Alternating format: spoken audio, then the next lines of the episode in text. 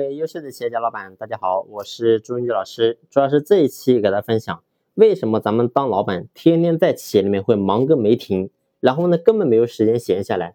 其实呢，我见过很多老板，一年三百六十五天，可能三百六十天都是待在公司，除了过年几天是休息的。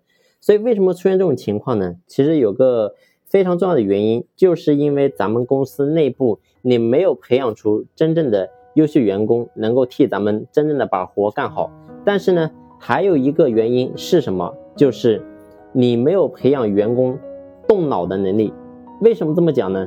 其实你会发现，我们在经营企业的过程当中，其实多多少少，你说员工的能力、工作能力的话，肯定不管说你用哪种方式，无论快或者是慢，其实呢，都能够培养出一些员工，他能够具有一定的工作能力。但是呢，你会发现。在真正工作的过程当中，他还是一遇到一些问题，还是老师会问你啊，我这个老板，我这个事情该怎么做啊？这个事情我又该怎么做啊？怎么做决定？其实呢，你知道这个事情他明明是可以做出决定的，但是呢，他老是要问你，为什么问你呢？其实就是因为咱们老板你没有培养他用脑独立思考的能力，而你会发现呢，就是咱们老板身边全部都是手或者是脚。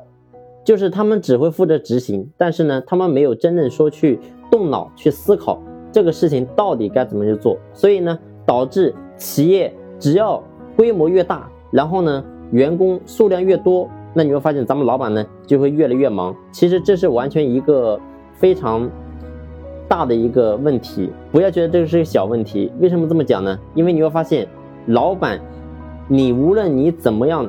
大的能力，你的精力有多强，你会发现你始终永远都是只有一个你，你的精力是有限的。那随着企业不断的做大，公司的体量越来越大的时候，你会发现你会越来越累。那总有一天你会遇到个瓶颈。